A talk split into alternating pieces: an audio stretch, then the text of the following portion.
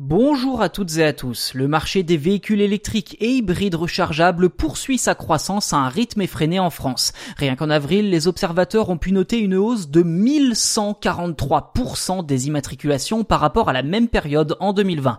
Et selon les derniers chiffres de l'AVER France, l'association nationale pour le développement de la mobilité électrique, cela représente près de 21 700 véhicules électriques et hybrides rechargeables. Plus globalement, depuis le début de l'année, ce chiffre grimpe jusqu'à 4 86 500 véhicules, soit plus 122%.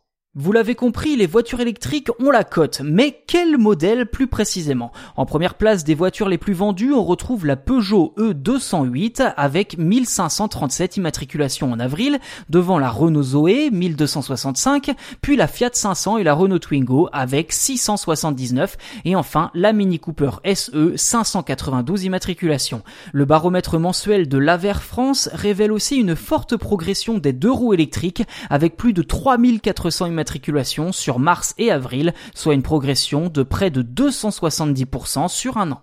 En parlant de la Peugeot E208, les nouveaux propriétaires ont peut-être craqué sur la coupe sportive de la citadine de Peugeot. Seulement, les modèles sportifs de la marque Lyon sont autrement plus prononcés que cela, et le constructeur sait que de nombreux acheteurs potentiels attendent l'arrivée d'un modèle sport électrique. Si Peugeot a officiellement signé la fin du badge GTI, tous les nouveaux modèles devraient désormais accueillir une déclinaison PSE pour Peugeot Sport Engineered. D'ailleurs, la prochaine représentante de cette gamme devrait justement être la E208.